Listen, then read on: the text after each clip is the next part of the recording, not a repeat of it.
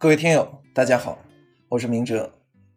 想获取每日热点文字版和更多备考内容，请关注微信公众号“金牌公考”。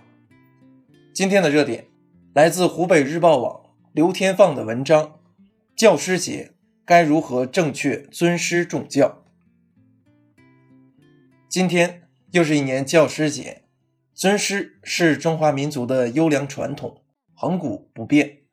千百年来，教师是人类文明的传播者，肩负着教书育人的神圣职责。这是一个崇高的职业，对人类文明有贡献的职业，就该值得尊敬。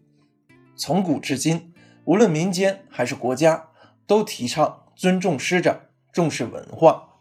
教师的工作虽没有轰轰烈烈的场面。仅是在三尺讲台上默默无闻的耕耘，却蕴含着创造的神奇。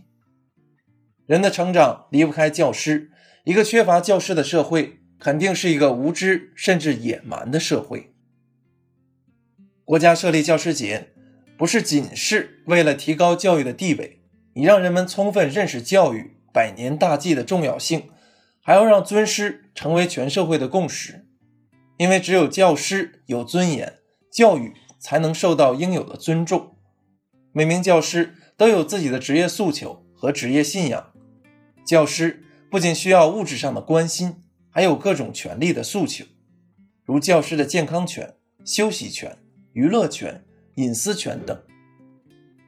然而，社会对如何尊重教师似乎还存在误区。教师的辛苦所付出的艰辛，有目共睹。且在教育专业化发展的趋势下，教师的整体素质在不断提升，敬业程度也随之提高。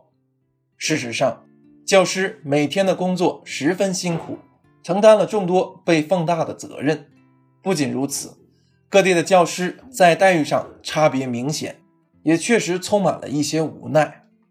例如，不少教师在超负荷工作，尤其是中小学教师，每天都在签到。签退、加班、补课、课外活动等上连轴转，教师本该有的职业信仰，就是在这种近似死板的管理中被逐渐淡化。长此以往，会令其无所适从。如得不到家长和社会的配合和理解，教师就会更加充满委屈。另外，教师还存在道德上的困境。由于目前的管理体制没有正确强化尊师这一文化符号，这就造成了教师的工作中，哪怕出现了一点瑕疵，那么全社会就把脏水都泼在整个教师群体上。对教师道德的过度开发，已经形成了一种可怕的道德绑架，从而忽视了管理的漏洞以及家庭和社会该承担的责任。相比其他职业，教师确实有更高的道德要求，也存在个别行为不端甚至道德败坏的教师。但同时，教师职业不是抽象的脱离时代背景而存在的。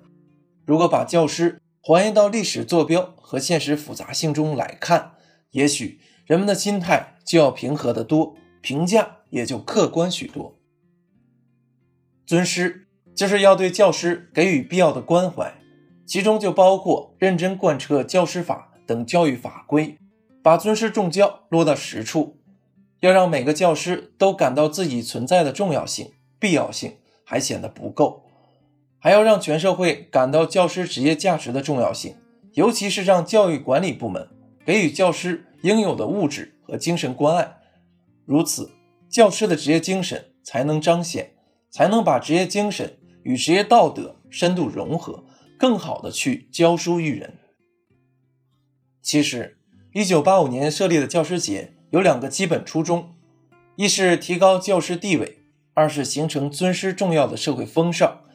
这两点分别对应着教师的权利、福利、尊严、地位，以及让全社会对教师重要性有普遍的认同感。尊重教师，才能培育出教师的职业感、荣誉感。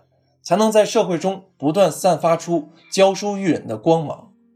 尊师当永远是耀眼的文化符号，且这一符号需要强化，不但需要学生家长的强化，更需要教育管理部门以及全社会的强化。也期待教师自身去增强公民责任意识和职业感。如此，教师快乐教书育人，全社会受益的局面才能形成。